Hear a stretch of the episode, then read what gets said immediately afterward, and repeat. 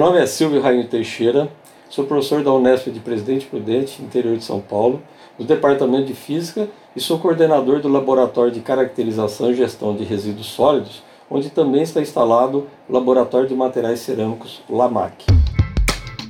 CDMF Pesquisa, um dropcast sobre as pesquisas desenvolvidas no Centro de Desenvolvimento de Materiais Funcionais, na voz dos próprios pesquisadores.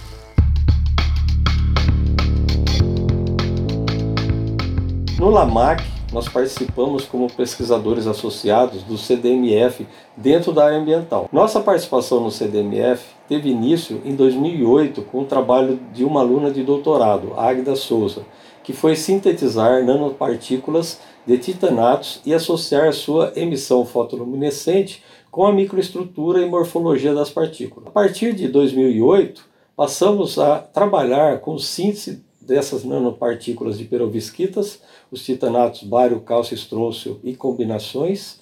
Depois passamos a sintetizar zirconatos e combinações entre os zirconatos e titanatos. As perovskitas são materiais cerâmicos, nesse caso óxidos, e são mais estu muito estudadas devido às suas propriedades físicas e químicas associadas à sua estrutura. O método de síntese utilizado foi o método hidrotermal, no qual o aquecimento e reação dos reagentes é realizado é, com microondas. Né?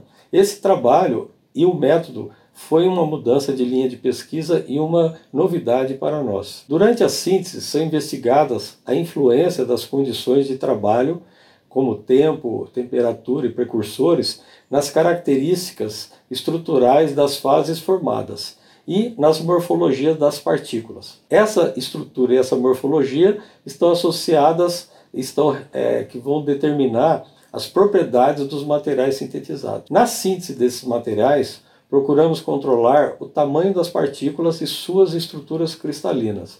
Assim, através do, dos parâmetros de síntese e de substituições parciais ah, e dopagens de alguns átomos da rede, nós conseguimos produzir deformações na rede, as quais são responsáveis por muitas dessas propriedades. O titanato de estrôncio é um semicondutor e apresenta, por exemplo, alta constante elétrica, que é importante para aplicações em, em capacitores e microeletrônica. Tá? Atualmente, nós estamos fazendo deposição de filmes finos de titanato de estrôncio usando diferentes substratos e usando o método de, do sputtering para deposição do filme. Ah, o objetivo dessas deposições e da formação desses filmes é avaliar suas propriedades fotoluminescentes e para a aplicação em fotocatálise. Outro trabalho que tem sido feito aqui em Prudente é a síntese de zirconatos, puros e dopados. Ah, no início desse ano, 2020, né, foi concluída uma tese de doutorado pelo aluno, aluno Wagner Macedo, que sintetizou os zirconatos de cálcio usando o método hidrotermal com microondas.